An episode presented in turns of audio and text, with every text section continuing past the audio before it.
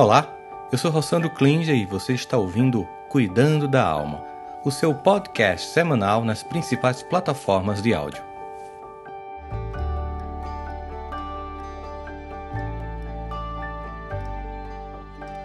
Bom dia, sejam bem-vindas, sejam bem-vindos. É sempre uma alegria contar com a presença de vocês aqui no nosso Cuidando da Alma. Todo domingo de manhã, às 10 da manhã, temos esse quadro aqui fantástico para que a gente possa conversar, ter um encontro no domingo com as pessoas. A gente falou de várias coisas. Estamos construindo um Cuidando da Alma, falando sobre o renascimento. Né? Todas as formas de você se reconstruir como pessoa todas as coisas que podem inibir isso, todas as coisas que podem contribuir com isso. E a gente falou nos dois últimos encontros sobre zona de conforto, a dificuldade de sair da zona de conforto, como ela pode ser impeditiva do nosso renascimento, do nosso ressurgimento. E aí eu pensei, né, porque eu tive um, um prazer de encontrar essa pessoa num debate que a gente fez via Clubhouse com uma amiga minha que é que tem um grande canal sobre maternidade que mora em Washington. Ela é uma jornalista brasileira, junto com outra brasileira que mora na Alemanha, tem um canal fantástico sobre maternidade. A gente fez um clubhouse juntos e aí a Mari entrou e a gente se conheceu. E eu achei a história dela muito bonita, muito fantástica de superação. E aí trouxe para que a gente pudesse conversar para ver que muitas vezes eu posso, eu posso planejar sair da zona de conforto, eu posso tomar iniciativas de sair da zona de conforto, e quando eu faço isso, óbvio, planejadamente é mais fácil. Mas tem hora que a vida lhe empurra, ela lhe ejeta da zona de conforto e obriga você a se reinventar muito rapidamente. Aconteceu com muita gente durante a pandemia, a gente está sabendo que muita gente está se reinventando. Professores, por exemplo, tiveram que ir para o mundo online Sim, de repente. E o que, que acontece então quando a vida lhe surpreende, mas não uma, mas duas vezes, obrigando você a se reinventar, que foi o que aconteceu aqui com a Maria de Oliveira, a Mariana de Oliveira, que a gente vai conversar com ela. Antes, eu queria que você lembrasse que o nosso programa é um, um, tem o apoio da Educa 21, uma escola de educação emocional, um, um, um ecossistema de educação emocional, que acolhe não somente os alunos, mas também a família, também os professores e todo o ecossistema escolar. Se a sua escola, você quer que eu esteja lá com você o ano inteiro, junto com a Educa 21, bairro Sandro Clinge vai ser uma alegria. Se você é professor, professora, pai, quer que eu esteja na sua escola, leva para a tua escola. Se você é mantenedor, entre em contato com a gente, educa21.com.br. Tem descrição aqui também no nosso vídeo embaixo. As nossas redes sociais em Facebook e Instagram é Somos Educa21. Siga a gente, conheça, veja a nossa proposta para a gente transformar as pessoas, construir competências emocionais, ajudar a termos uma geração mais saudável. Falar um pouquinho da nossa convidada de hoje. Bom, durante a gravidez dela, ela descobre que Dudu tinha, eu vou pronunciar bem devagar o nome da doença, tá? Mielomeningocele, uma má formação na coluna, então ela foi para ACD, né? E, a partir de 2011 a unidade de Osasco passou a acompanhar o tratamento do filho desde o primeiro ano de vida. Então, isso já foi para Mari uma forma da vida obrigá-la a se reinventar, porque todo mundo, quando está esperando um filho, a coisa que mais se, que um pai ou uma mãe pede é que venha saudável, física, emocionalmente, espiritualmente, é, intelectualmente, psicologicamente, ou seja, é, eu faço o resto, né? Mas assim, de repente, não é o que aconteceu com ela e ela simplesmente partiu para cuidar, porque ou você fica diante de uma situação dessa no desespero, na angústia, na impossibilidade, na acusação, ou você busca as alternativas que tem e começa a cuidar. E foi toda uma caminhada, mas em 2018 uma outra reviravolta. O que acontece é que a própria Mari, ela é diagnosticada com a doença de Crohn e teve uma perfuração intestinal que evoluiu para uma infecção generalizada, sepse. E por causa dessa infecção generalizada, ela tem que amputar as duas pernas e os dedos das mãos. Mas o mais interessante é que quando eu escutei Mari pela primeira vez no, no, no, no Clubhouse, que é um aplicativo, uma rede social que a gente só se escuta, né? A gente não se vê. Eu não conseguia imaginar é, ela com tudo isso, porque a voz dela, a vibração e a energia dela, ela não, não configurava o que ela tinha passado.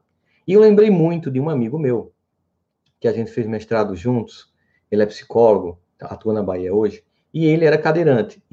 Porque, assim, ele, é, ele continua sendo assim. Ele é uma pessoa tão viva, tão sagaz, tão, tão cheia de, de, de, de energia, que costumeiramente, mas muito comumente, nós, colegas lá no mestrado, a gente esquecia que ele era um cadeirante. E isso ficou muito claro porque um dia a gente estava saindo da aula do mestrado e começou a cair uma chuva muito forte. Todo mundo correu.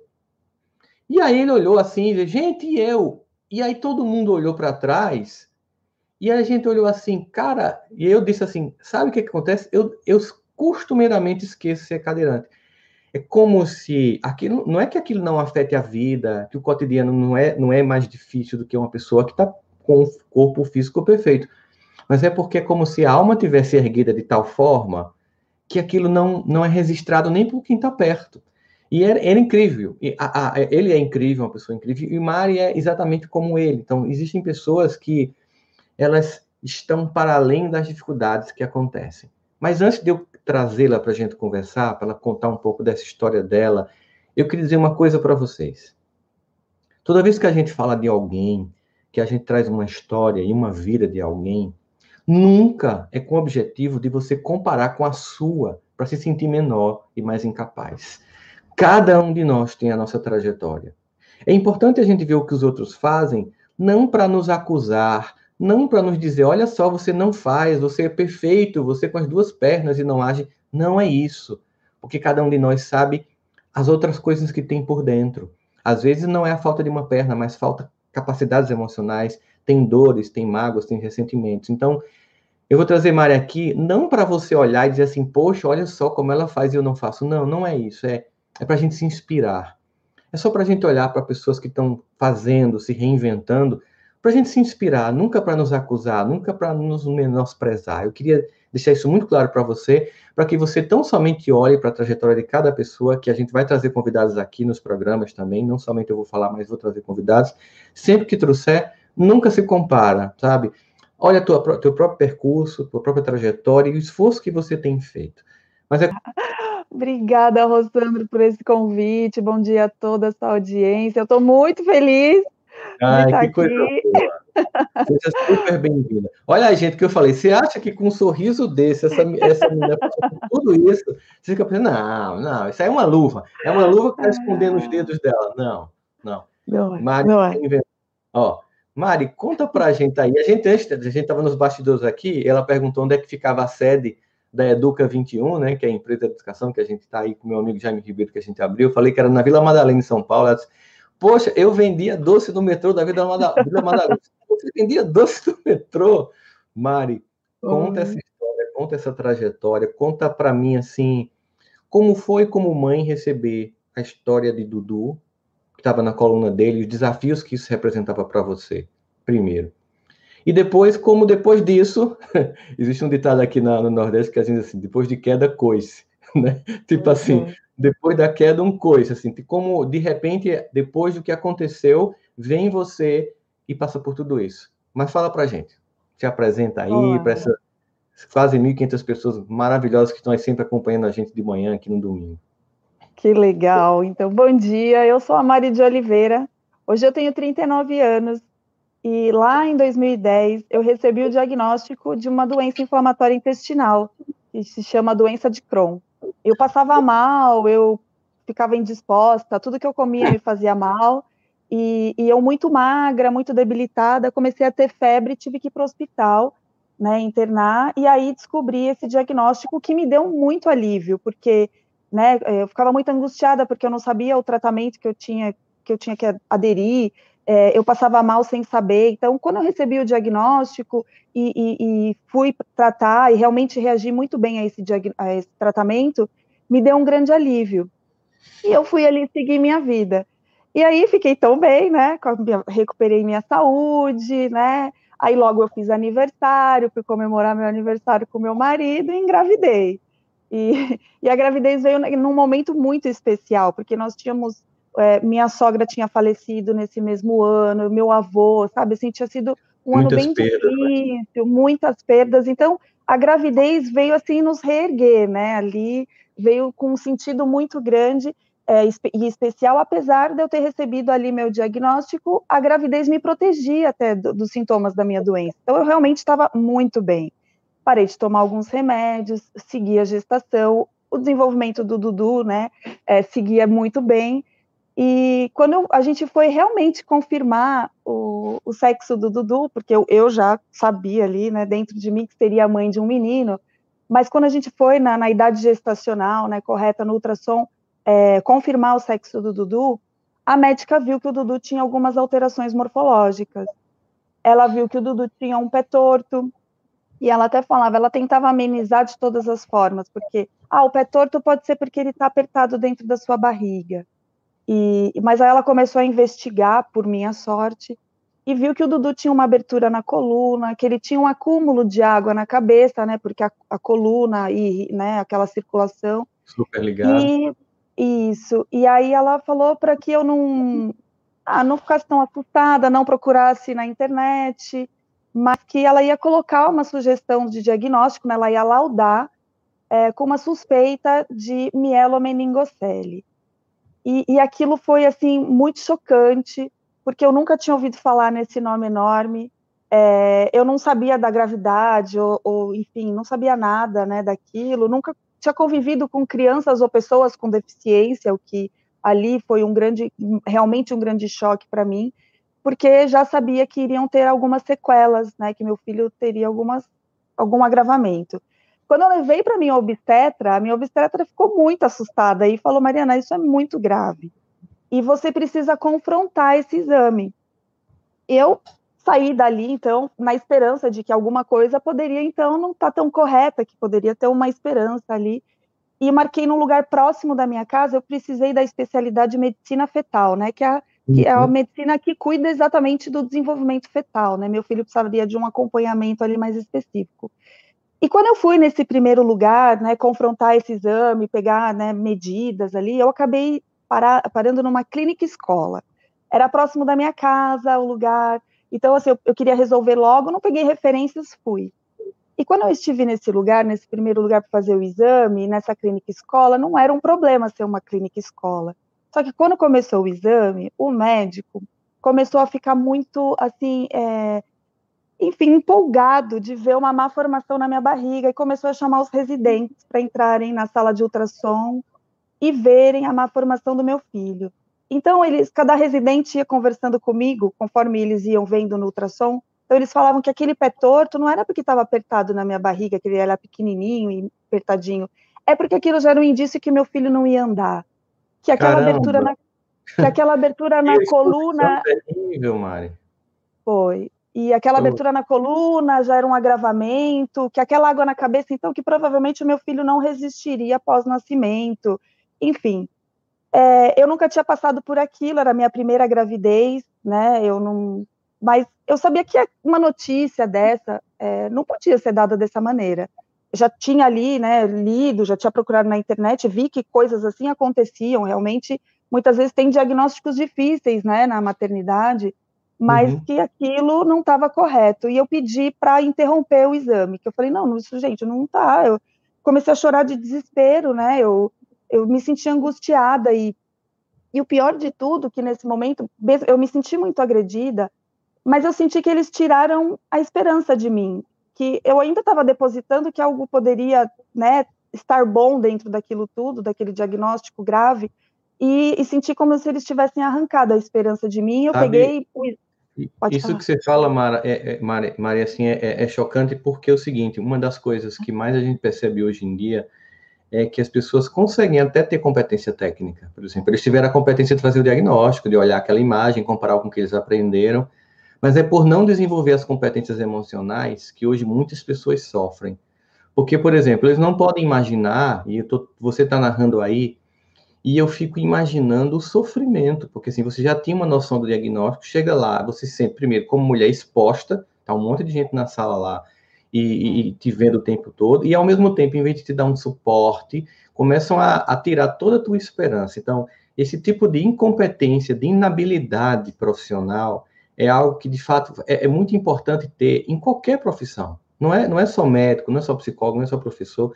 Todo mundo tem que entender que nós nos relacionamos e que tirar a esperança de alguém é muito fatal. Você sabe que tem estudos que mostram, Mari, que é, vários estudos, tanto na área da medicina, da psicologia, da fisioterapia, que 50% da melhora do paciente está condicionada ao relacionamento que ele tem com o profissional de saúde.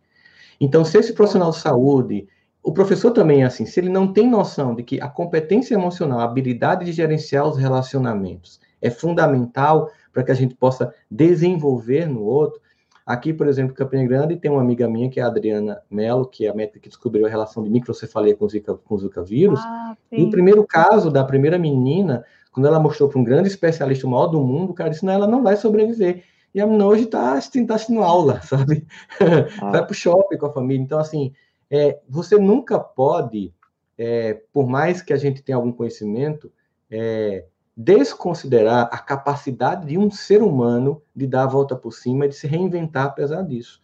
Eu queria pontuar esse teu discurso, porque assim, é muito chocante imaginar que a, a, a gente está aqui numa época como essa, você estava num grande centro, que é São Paulo, né? mesmo sendo uma clínica escola, ou seja, quando você privilegia somente uma formação técnica, mas não desenvolve habilidades e competências socioemocionais, é isso que acontece. Alguém que, em vez de chegar para uma mãe, uma equipe de profissionais, dizer estamos aqui para te ajudar e, e, isso vai ter, e para que ele tenha melhor o cuidado possível, jogar um, pá de cal na tua esperança. Mas não conseguiram, porque eles não estavam falando qualquer pessoa, não era qualquer mãe. E vou te contar, então, uma história a respeito da habilidade emocional. Aí, eu, lógico que saí da, dessa clínica arrasada, né? Assim, saí no fundo do poço mesmo, porque abriu ali, né? E eu caí. É, eu chorei demais, eu só sabia chorar. Eu não conseguia pensar em mais nada, eu só sabia chorar. E, e nesse choro vinham muitas coisas. Vinha o medo do diagnóstico, vinha o medo pela vida do meu filho, que, né, que a gente amava incondicionalmente até uns dias atrás, e, e aquilo tudo parece que tirou da gente esse amor e, e como que era é, colocou na mesa também ali os meus preconceitos, a minha, a minha incapacidade de lidar com a deficiência, enfim. É, foi aquela, aqueles questionamentos internos, assim, um abismo mesmo dentro de uhum. mim que eu uhum. tive que enfrentar. Eu e meu marido, nós somos amigos de, nós somos amigos de infância, né? A gente que se conhece desde os nove anos de idade, amigos de escola, e só adultos a gente se apaixonou e, e ficamos Legal. juntos, né? mas temos essa cumplicidade. E eu não estava sozinha nesse momento, Rossandro, então eu podia dividir com meu marido essas minhas angústias. E parece que conversar com ele, colocar para ele realmente ali o meu medo, os meus preconceitos, essas coisas que eu tinha que rever em mim e nele também, é, nos colocou num lugar que, por sorte, nós fomos, então, é, indicados a estar com médicos que poderiam nos ajudar né? Nós temos na família médicos, são os primos do meu marido, enfim, eles também correram ali em, com indicações e nós acabamos chegando no, em médicos que poderiam nos ajudar. E na primeira consulta com esse médico especialista em medicina fetal, que né, ali habitualmente dá notícias graves né, para as mães, é, eu coloquei para esse médico tudo que estava acontecendo, coloquei os exames, ele viu o exame que estava incompleto. Ele falou, mas poxa, esse exame aqui está incompleto. Eu expliquei a situação do que tinha acontecido, como eu tinha sido exposta. E ele falou: não, vamos para a mesa de ultrassom ali, para a sala, porque eu preciso de mais imagens, porque, enfim, para ver se não tem mais coisas até. E esse médico foi vendo as mesmas coisas. Ele viu o pé torto do Dudu e já me falava uma possibilidade: pós-nascimento, uma cirurgia, terapia de gesso, enfim ah, uma formação na coluna. Para isso, a gente pode fazer uma cirurgia intraútero ou a gente acompanha e faz cirurgia pós-nascimento. Para água na cabeça, né, para hidrocefalia, ele falou: a gente pode colocar uma válvula também já na sua barriga, ou Dudu colocar uma válvula após nascimento, a gente vai ter que acompanhar. Ele falou: nada é assim. Eu não posso te falar da gravidade, a gente tem que acompanhar, né? O Dudu está se desenvolvendo bem, apesar da, da má formação. E como o exame estava incompleto, ele precisou ver imagens do coração do Dudu para até associar se tinha mais alguma síndrome, né? Se tinha mais alguma uhum. coisa ali associada à má formação. E quando ele viu o coração do Dudu, esse médico falou: não, o coração tá ok, medidas ok. Ele falou: Mariana, o coração do Dudu é perfeito e o Dudu quer muito viver. Vamos, né? Vamos. Então, assim, sabe, Rossandro, por mais que eu tive um azar tremendo, eu também me coloquei disponível para receber essa sorte tremenda porque esse médico que falava isso, né, ele fala isso até hoje, ele é um grande médico aqui de São Paulo, ele habitualmente dá diagnóstico, mas essas palavras, né, foram assim, as mãos estendidas que eu precisava para sair da desinformação, Mari, do buraco. É, eu queria, queria dizer duas coisas. Primeiro, eu quero que você não precisa contar o, o, nome da clínica quando você foi maltratada, mas fala do nome do médico que te deu essa alegria. Claro, claro. Do, é um nome profissional dele é do... que reconhecido. Eu sei que é reconhecido, mas eu queria saber o nome dele. Ele se chama Dr. Antônio Mourão. Moron, especialista em medicina fetal, doutor Antônio Moron. Ele é incrível. Ricamente, né?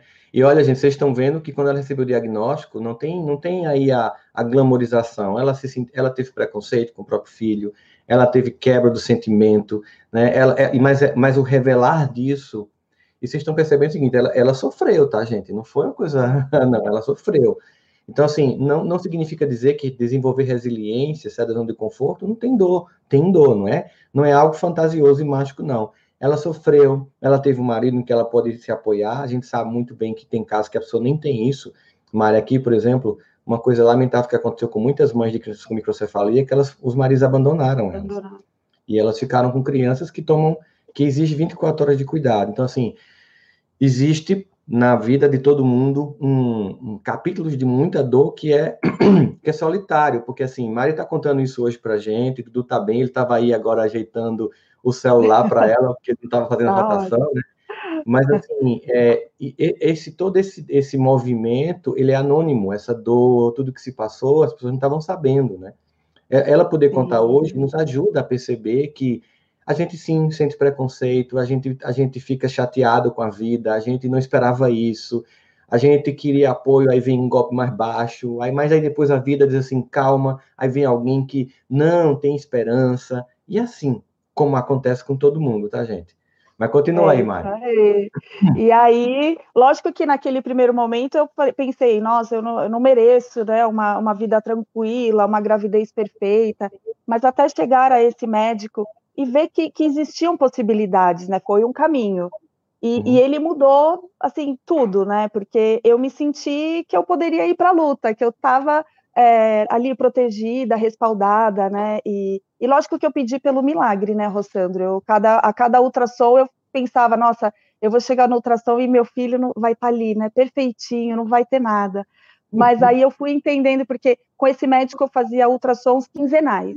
Então, meus ultrassons passaram a, a não ser a, como de uma, uma gestação comum, eu fazia quinzenalmente para acompanhar o desenvolvimento dele.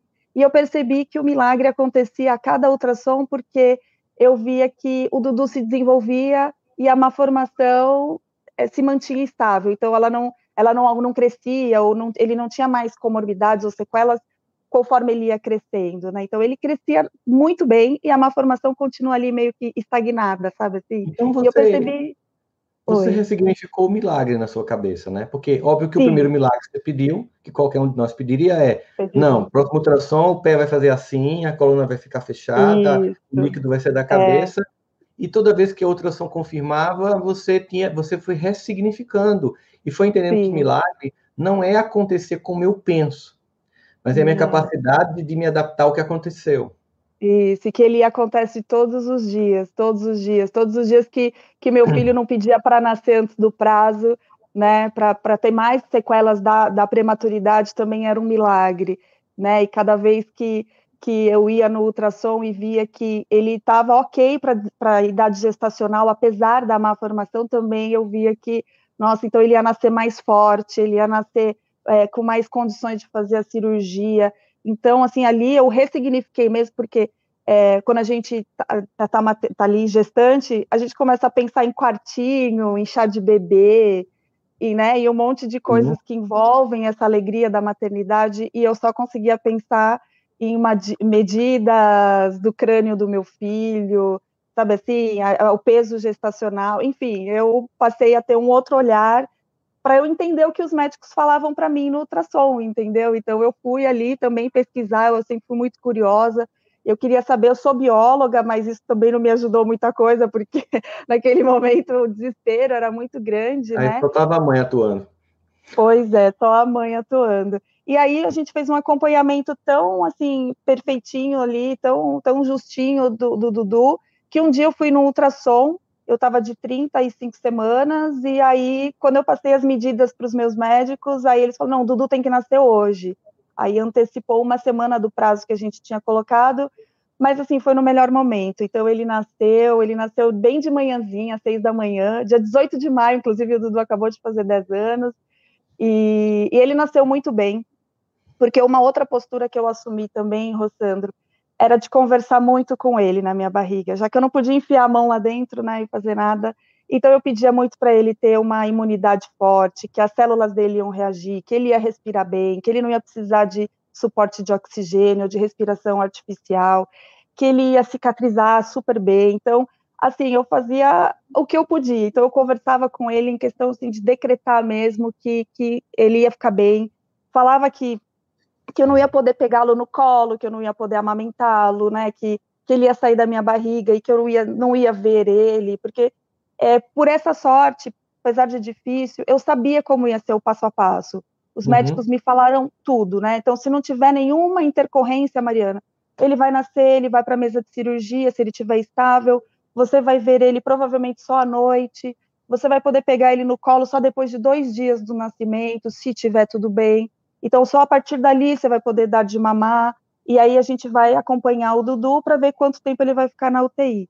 E assim, aconteceu tudo conforme as previsões dos médicos, e eu já tinha conversado com ele, então assim, quando o Dudu nasceu e saiu da minha barriga chorando, conforme eu tinha combinado com ele, mexendo as perninhas, eu já estava muito feliz. Mesmo sabendo que ele ia para a cirurgia, porque sinal, o choro forte e ele se mexer inteiro já era sinal que ele estava bem para passar pelo processo que ele precisava, entendeu? Você deu todos os comandos, conversou com ele, levou é... o teu amor, que aí o amor ele não tem esse limite, né? Ele passa por, por toda a uhum. camada é, da pele, chega lá e a alma se conecta com outra alma e você conseguiu entregar para ele é. essa força para é, poder enfrentar eu... a primeira batalha. É, eu ficava muito preocupada com o vínculo, né? Então, como eu não ia poder, ele não ia poder cheirar, não ia poder ali ter aquele momento logo após a saída da minha barriga.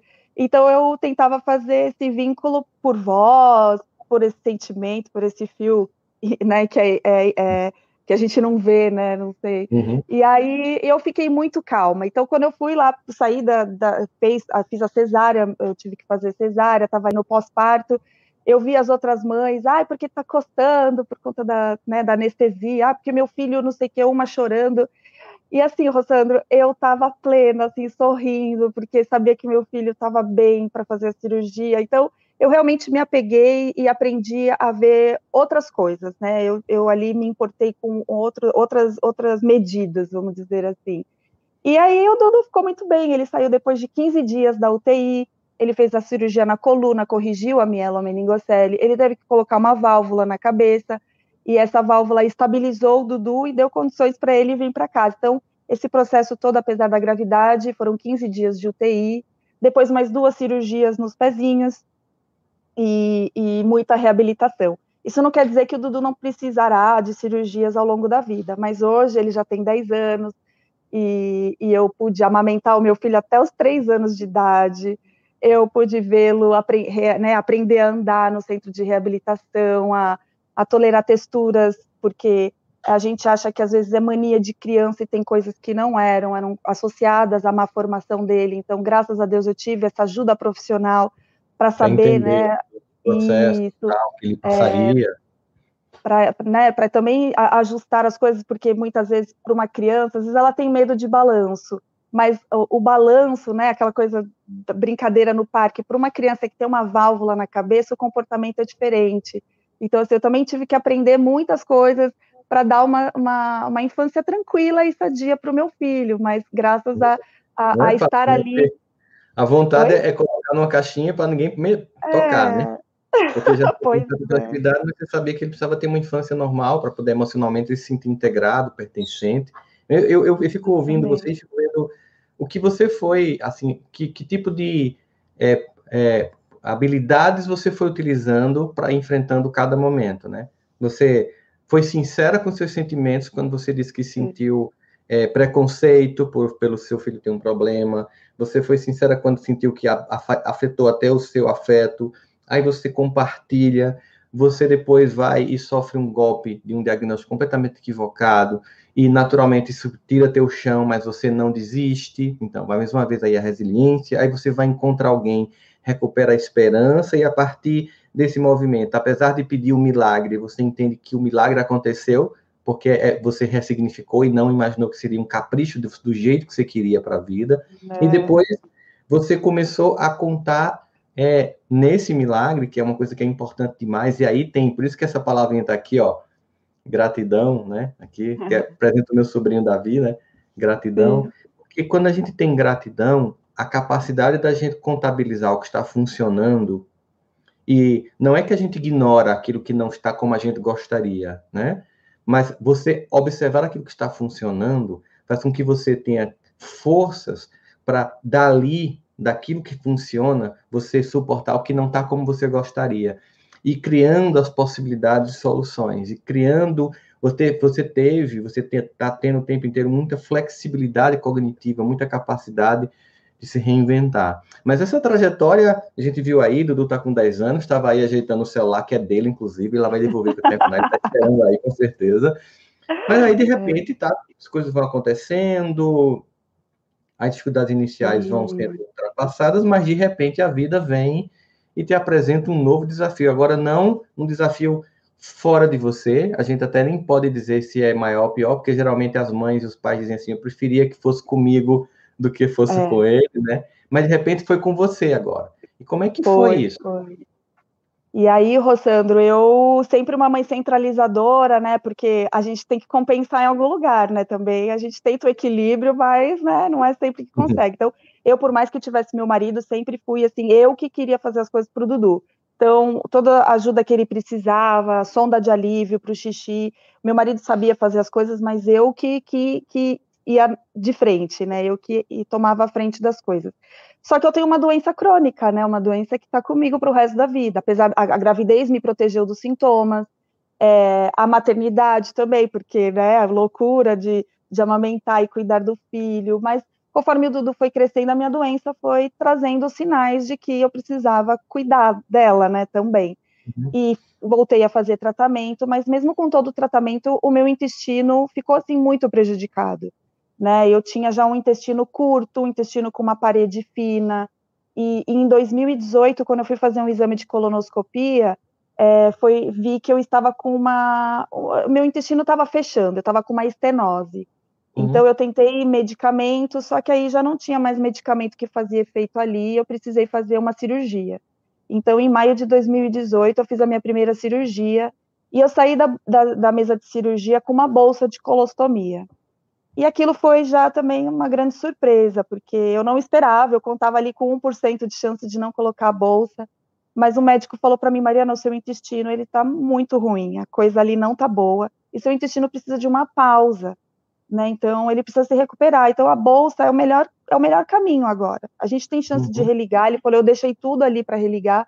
Só que você precisa de uma pausa, seu intestino precisa se recuperar. E aí também você recupera a sua saúde, você ganha peso, você corrige a sua anemia, porque são muitas coisas que envolvem, né? Uma doença inflamatória intestinal, ela é não é fácil, né? Não esse, é um diagnóstico esse quadro é compreensível, né, Marina? Tipo assim, ó, meu, meu, meu intestino vai descansar para me recuperar, mas tem a questão da autoestima, de você estar tá com. com é, e, e, existem várias outras variáveis que entram em jogo aí, para a pessoa, é. poxa, tá, beleza, ele vai descansar, mas vou me sentir como durante esse processo?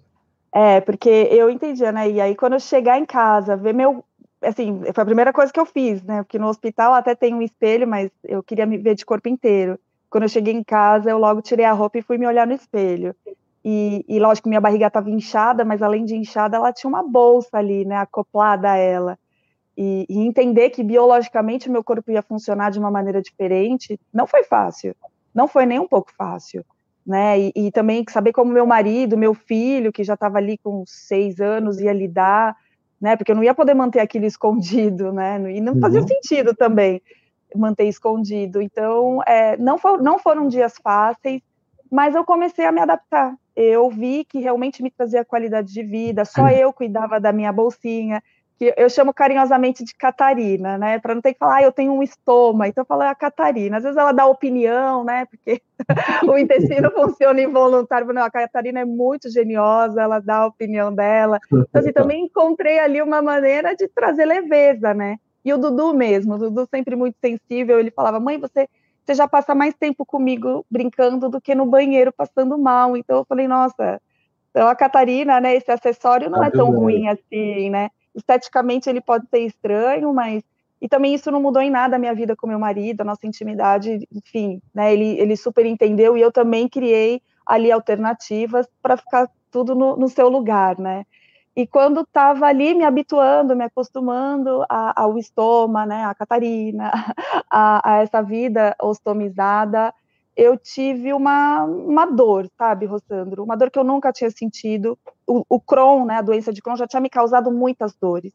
Mas essa eu nunca tinha sentido. E eu acordei em agosto, no dia 3 de agosto, ali três meses após a cirurgia, com essa dor que não passava. Eu tomei os remédios que eu podia tomar. E aí eu falei para o meu marido: não, me leva para o hospital, que tem alguma coisa muito errada aqui acontecendo comigo. E por sorte que nós fomos para o hospital porque eu só aguentei chegar no hospital, um hospital que eu vou sempre, aqui na Avenida Paulista, que já me conhecia, e, e, eu cheguei no hospital já em estado muito grave, eu senti muita dor, que eu entrei em choque, eu apaguei, e aí o que acontece foi que eu tive uma perfuração intestinal, né, eu tive uma complicação dessa cirurgia, e essa, essa perfuração intestinal evoluiu para uma infecção generalizada, então é, eu entrei na hora do almoço, à noite eu já estava em coma induzido, já estava com a minha vida ligada a, a né, suporte de vida, já estava ligada às máquinas, já não respondia por mim. Realmente, eu tive muito pouca chance de viver.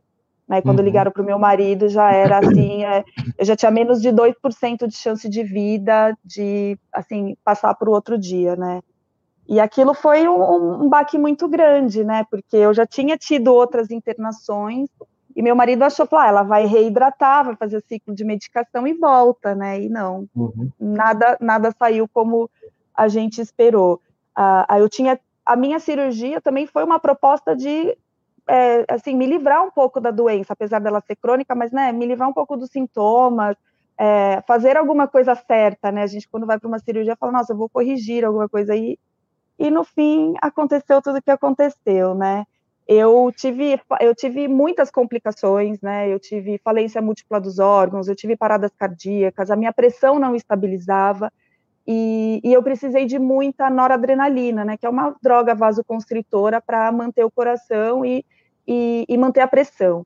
Essa droga, aliada ao quadro que eu estava, esse colapso no meu corpo, fez com que eu perdesse a circulação da extremidade para manter os órgãos vitais, que é coração e cérebro. Então, na, na tentativa de, de, de, que eu sobrevivesse, né, do uso dessas drogas, complicou também mais o meu quadro de, de oxigenação das extremidades. E por eu ter falência múltipla dos órgãos, é, chegou uma hora que meu rim também parou, né, e eu precisei de hemodiálise, só que a hemodiálise me salvou, porque quando eu estava fazendo hemodiálise, eu acordei. E, e, eu me lembro de eu acordando, vendo o aparelho da hemodiálise, eu tentava falar, e eu estava entubada, não conseguia, eu queria tomar água, ficava brigando com meu marido que eu queria tomar água, só que ele não entendia, porque eu com um cano na boca. Hum. E, e vi, eu vi minha estubação, né, eu estava ali consciente.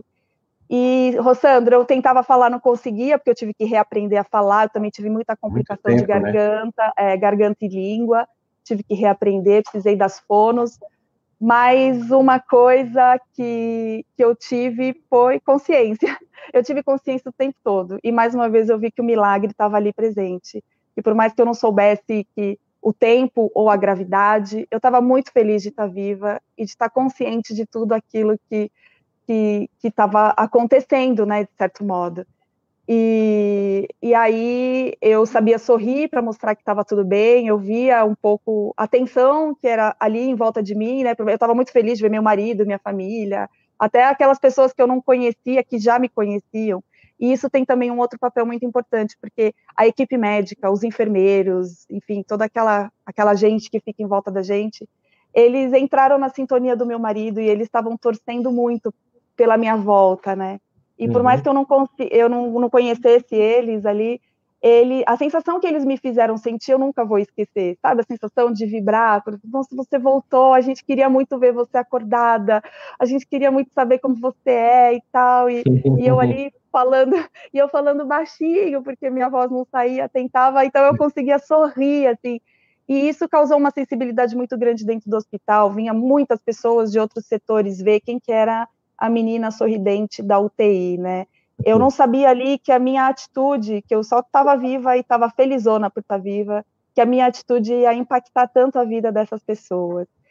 E aí os dias foram passando e os meus pés e minhas mãos estavam enfaixados, né, a princípio, porque eles tentaram uma técnica de aquecimento, a técnica do, do Everest, assim, pessoas que vão para, né, que congelam. De e... né? Isso, a técnica de aquecimento, né, para tentar voltar. Só que não estava voltando, e aí chegou a hora do médico vir tirar, né, o enfaixamento, o enfaixamento ali das minhas pernas e das minhas mãos, e eu pude ver meus pés e mãos necrosados. E assim, não foi legal, né? Não foi nem um pouco legal, foi bastante incômodo, me deu assim uma sensação muito de assim, eu falei, minha vida nunca mais vai ser a mesma, né, agora, porque eu via, porque eu vi aquilo mumificado, né, então uhum. não tinha, eu, eu vi que não, não, não tinha chance, e aí o médico explicou que ele tentaria salvar o que podia, e o salvamento é assim, quando ele, eu, ia, eu fosse para a mesa de cirurgia, eles passam o bisturi, se saísse sangue, teria chance de ter, ter sido vivo, se não sai sangue, tá morto, tem que arrancar.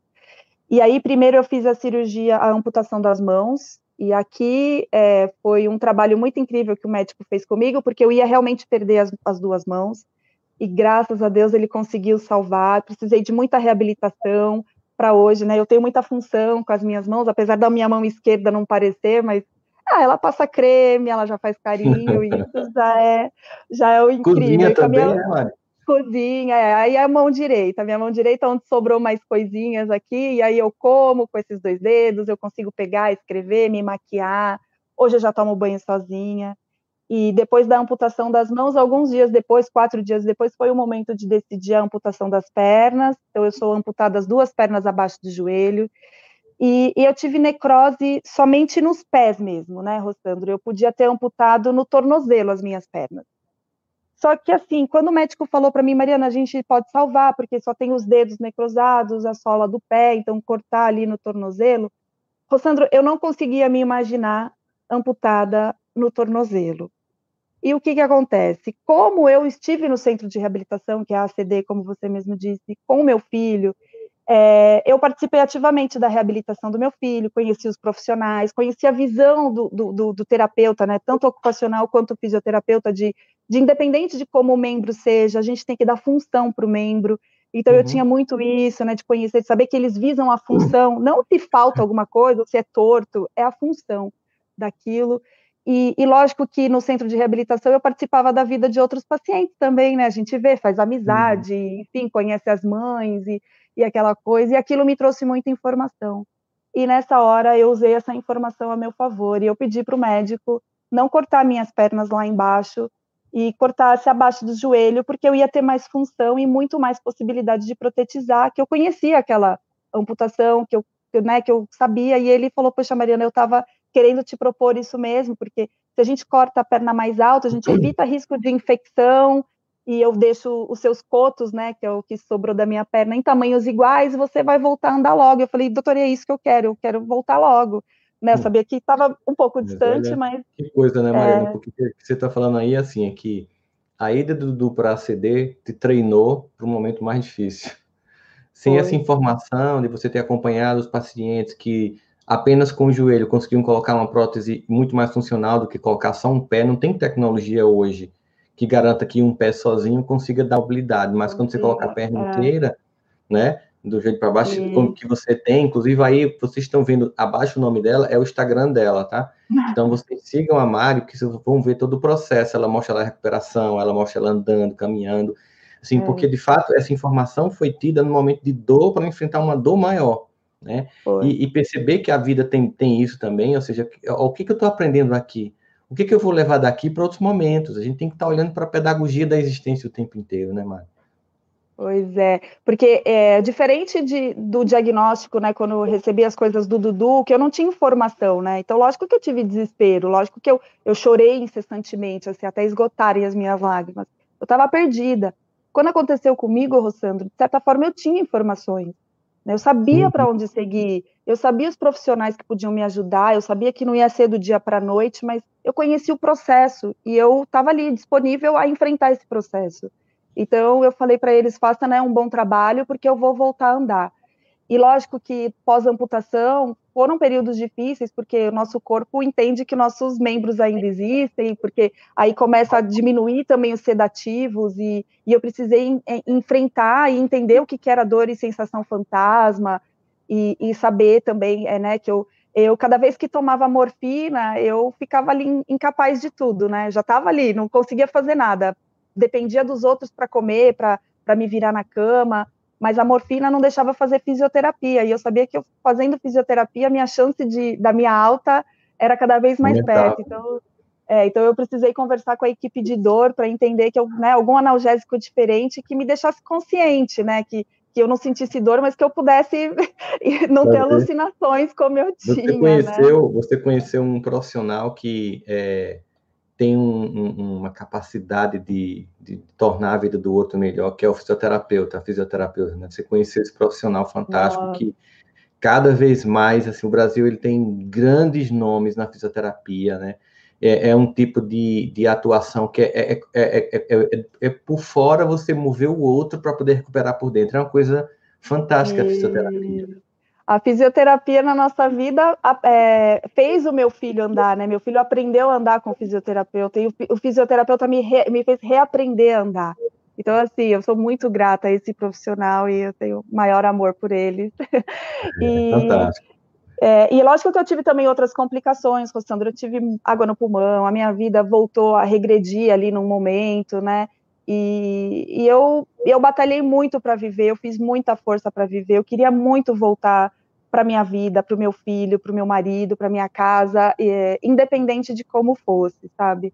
E chegou o momento da minha alta hospitalar, eu voltei para casa e claro que a gente planejou muito eu e meu marido esse momento, mas não foi fácil, como a gente tinha planejado né, por conta até de, de, da gente não ter habilidade, meu marido, né, de não cuidar, cuidar de uma criança acaba sendo bem mais fácil, você pega no colo e coloca uhum. uma bacia no meio da sala e dá banho, agora não, eu sou adulta, grande, e meu uhum. banheiro não é adaptado para mim, e, enfim, barreiras arquitetônicas, eu fiquei muito tempo sem entrar na minha cozinha e chegar na lavanderia, porque a minha cadeira não passa, porque minha cozinha é estilo corredor, enfim, é estreita. Precisei ensinar meu marido a fazer café, lavar roupa, tudo de novo. Deu conta, assim. Ele é bom, Mari?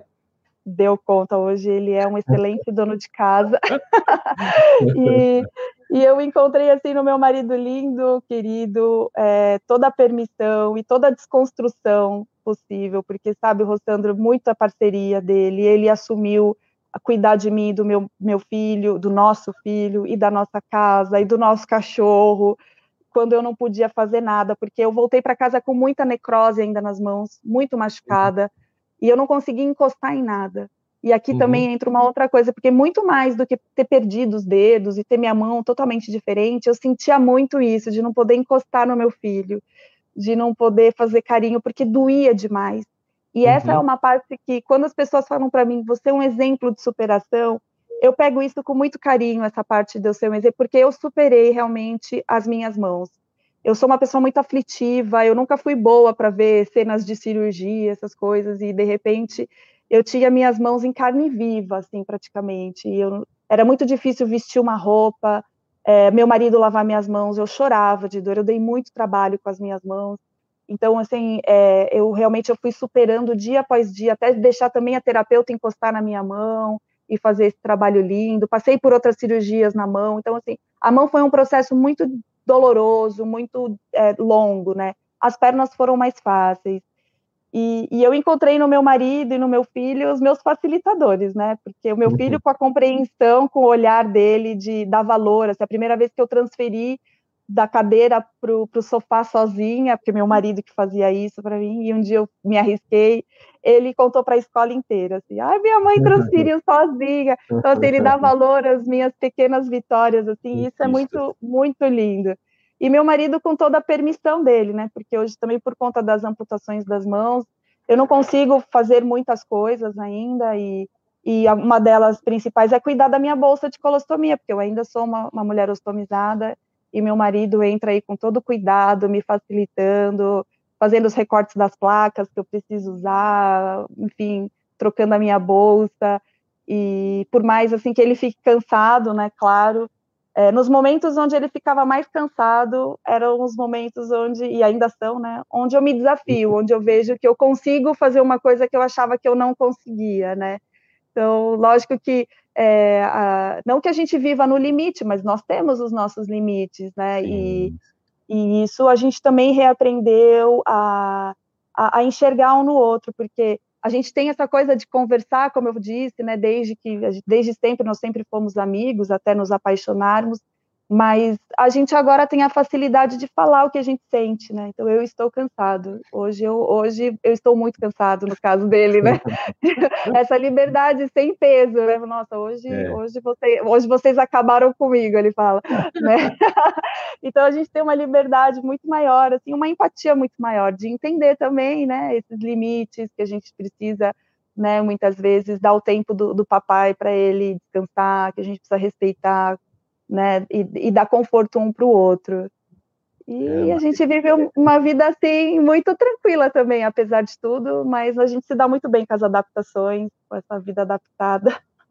É, esse amor que une vocês três, um amor de aceitação, de superação de desafios e de dias difíceis que a gente não testemunhou, porque a gente sabe que até chegar esse momento você está aqui conversando com a gente, fazendo palestras assim, teve muita dor, né, muita dificuldade, muita adaptação, muita capacidade de aceitação mútua, diálogo fluindo aí essencial para que vocês pudessem é, superar e continuar superando todas essas dificuldades. Então é algo realmente muito bonito, sabe? E assim, é, eu, eu, eu não te vi naquele dia lá no, no, no Clubhouse, né? Mas a tua voz transmitia toda a vida que está transmitindo a tua imagem. E é, e é interessante isso, porque é conviver com pessoas assim faz com que a gente perceba que o que nos define não é só o que nos acontece, mas, sobretudo, como nós reagimos ao que acontece com a gente. Quando você disse assim, que as pessoas queriam conhecer quem era a pessoa da UTI que sorria, né, você estava mobilizando um monte de gente num, ambiente em que as pessoas terminam é, ficando indiferentes às vezes, porque é tanta dor, tanta perda. E você, quando você, quando você foi com 2% de possibilidade de viver, né, é, assim, claro, a mãe do Dudu, que também deu lá seus é. pulos, nasceu já gritando, chorando e mexendo os pés, não podia fazer diferente, né? Essa é a história de vocês, é a história da família, né? É isso que vocês estão aqui para contar, é um legado muito importante para as pessoas. E é por isso que eu queria te trazer aqui, né? É, fazia tempo que eu estava planejando te trazer e eu queria fazer um momento especial, porque a gente está aqui nesse Cuidando da Alma todo domingo de manhã, que você tem acompanhado também, né? Com muita Sim. alegria, a sua família e a sua história, porque assim, aí a gente falando nos, nas duas últimas, dois últimos domingos sobre sair da zona de conforto, às vezes eu faço essa opção, mas às vezes a vida me obriga a fazer isso. No teu caso, a maior parte das vezes, você foi ejetada para uma nova realidade e você teve que criar suas alternativas. E, e é importante esse relato detalhado para as pessoas saberem que e isso acontece em meio a muita dor, às vezes desespero, às vezes perda de fé, e recupera e reclama, mas no fim o que conta é que não, nós superamos, nós estamos aqui ainda superando tudo isso, nós nos reinventamos a partir do que aconteceu e isso não está nos definindo. Porque se estivesse definindo, você tinha amargura. E a gente não é. vê amargura. E você teria, digamos, todos os motivos para ter amargura se a gente quisesse usar, você ninguém ia te acusar se você tivesse amargura, entende? Porque assim a vida te deu muitas pancadas, mas você transformou os espinhos em rosas e está inclusive permitindo aí compartilhar o buquê da sua vida familiar com a gente. Ah. Né? E é um domingo muito bonito, assim, que as pessoas, eu sei que essas quase 3 mil pessoas que estão aí assistindo a gente devem estar muito felizes e eu queria novamente dizer para todo mundo que está aí: não achem que vidas podem ser comparadas, o percurso de cada um é único, Mari não está aqui para olhar para você e dizer, olha aí, você com suas duas pernas e sua vida não acontecendo. Não, não é isso. Não se trata disso. É, olha teu próprio percurso, sente a tua própria dor, valida teu sentimento, veja como foi importante para ela uma rede de apoio, amor por perto, né? Seria muito mais difícil sem isso. Saber também respeitar a dor desse amor que às vezes cansa com nossa, né, nossa demanda, nossas exigências de relacionamento. É, que, que tem todo esse deserto que foi ultrapassado, mas que foi ultrapassado aí por vocês. É, Rossandro, só aproveitando, é uma coisa que eu falo, né? Ninguém precisa passar pelo que eu passei, né? De maneira uhum. alguma. Mas para dar valor, né? As, as, pequenas alegrias da vida. Eu tenho uma frase que de uma entrevista que você deu, aprendi que a perfeição está na adaptação. Olha, olha o que é se reinventar. Alguém que, segundo os padrões sociais, é imperfeita, entendeu perfeição como outra coisa capacidade de adaptação, né? Então, ah, assim, é, a... Eu vi meu filho aprender a andar, jogar bola, se divertir, a passear nos lugares dele usando adaptação. Então, assim, como, como não encontrar a beleza naquilo, entendeu? Por que, hum. que é, é aquilo. É, eu, quando recebi a notícia da má formação do meu filho e da possibilidade que ele não poderia andar, é lógico que aquilo mexeu comigo e eu ficava pedindo: nossa, não, meu filho vai andar, meu filho vai andar quando eu cheguei no médico e ele falou que o coração dele era perfeito, eu falei, nossa, meu, eu querendo que meu filho ande, meu filho quer viver, então acho que isso não faz muito sentido, né? Então eu, eu, eu entendi que valeria muito mais é, viver, independente de como fosse, né? Do que se apegar aí ao que falta ou como, enfim, não, não era essa a questão. E, e usei tudo isso comigo. E outra coisa também, Rossandra, é é, da, é da, do não desistir, né? Que, ainda bem que eu não desisti, né? Ainda bem que eu não desisti lá no meu diagnóstico, que também não foi fácil, ou na, em tudo que eu passei com o Dudu, é, eu não desisti. Mesmo que eu tivesse é, meu marido, que foi muito empenhado e com todo esse amor, e toda a equipe profissional que eu tive comigo dentro do hospital excelente, é, máquinas, tratamento não me faltou mas eu tinha a mim mesma, né? Eu me coloquei ali no papel que eu precisava cumprir dentro de tudo aquilo, porque é, ninguém poderia fazer por mim determinadas coisas e nem a decisão, né? E, uhum. e eu e essa decisão que eu, eu já me já me tinham já tinham me falado sobre isso, de né, porque você não por que, que você não teve depressão, por que, que você não teve isso? É, é, claro que eu não tenho todos os dias são bons, eu tenho dias ruins também, mas eu também me uhum. permito ter esses dias ruins mas, uhum. assim, sempre que eu posso escolher, eu escolho, sim, sorrir, eu escolho é, abraçar meu marido, eu escolho beijar meu filho, eu escolho né, que a gente possa comer junto na mesa, porque a gente já não pôde fazer isso um dia, né? Uhum. Eu já não pude fazer, e eu vi o quanto isso me fez falta. Então, eu, eu faço sempre essas escolhas. É, de... você está valorizando as coisas que Muita gente agora durante a pandemia percebeu que coisas simples são coisas de muito valor. Sentar na mesa para comer junto é uma coisa de muito valor que a gente não estava fazendo porque estava todo mundo sentando e com o celular na mão. E a gente pois tem é. que valorizar esse contato, essas pessoas. Mas Mari também faz palestras, né? Se eu quiser contratar a Mari fazer uma palestra, o que é que eu faço? Como é que eu faço? Eu entro em contato de que modo? Foi nesse Instagram que está aí debaixo do seu nome, ó, Mari de Oliveira, que é seu Instagram. Eu mando uma mensagem inbox, aí eu consigo fazer uma palestra, é assim? Então, por favor, por favor. Uma das maiores alegrias, além de viver com a minha filha, é poder espalhar a minha história, mostrar Sim. esse meu ponto de vista, mostrar que a gente pode ultrapassar obstáculos. É, eu tenho uma vontade muito grande de poder cada vez mais ajudar a minha família, né, retribuir tudo isso que eles fazem por mim. E claro que as palestras, além de me motivarem, também me trazem né, uma, a facilidade de, de também ser aqui ativa dentro da minha casa, de poder ajudá-los também financeiramente. Então, eu agradeço demais por isso. Pois é, gente. Então, se vocês quiserem contratar a Mari aqui, eu vou indicar, viu, Mari, para muita gente. Vou mandar esse vídeo para muitas pessoas que trabalham com palestras. Mas se você quiser levar para sua escola, para sua empresa, ó, entre em contato com a Mari aí. Eu acho que também lá na rede tem teus telefones, tem todos os contatos, né, Mari? Para ter, ter informações. Vocês viram que ela fala muito bem. Ela, a narrativa, ela narra de um jeito que parece estar contando a história de outra pessoa, mas é a dela. né? É uma coisa, não é uma. É, às vezes a pessoa quer falar da própria vida, mas não sabe fazer isso. Você sabe fazer isso. É. Você sabe contar histórias, você sabe criar aquilo que a gente chama de storytelling importante para poder ajudar as pessoas. É de fato uma vida que precisa ser escutada. A forma como você foi lidando com cada evento de dor, a forma como você valida seus sentimentos, se aceita, aceita o dia ruim e vai, mas opta por ficar e, e sorrir, opta por fazer isso, é algo que precisa ser ouvido por muita gente. E é assim que o mundo voltar ao normal, em algum momento há de voltar ao normal, e eu tenho, eu tenho alguns projetos de eventos aí, você está na escala das pessoas que eu vou convidar para levar para esses eventos para as pessoas te conhecerem de pertinho. E eu também, né? Conhecer de perto aí. É, é receber um abraço.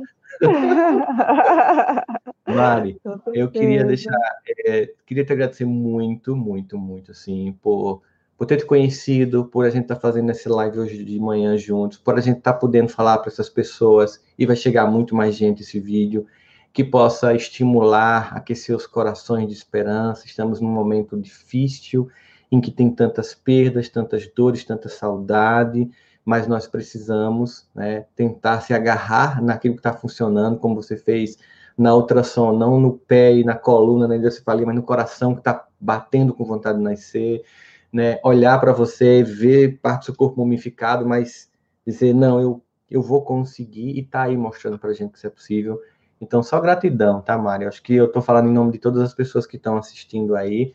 E queria deixar aí para você fazer suas palavras finais para essa galera tão carinhosa que está sempre comigo aqui domingo de manhã, em tudo que é live que eu faço. Ô, Sandro, foi uma. Eu, nossa, foi uma conexão incrível, né? Ter te conhecido, convite, enfim, sou muito envaidecida até por isso, por te conhecer já tô, já tô me achando sua amiga já. mas, mas um prazer enorme. Eu fiquei muito feliz de estar aqui. Muito obrigada a todos que estão assistindo.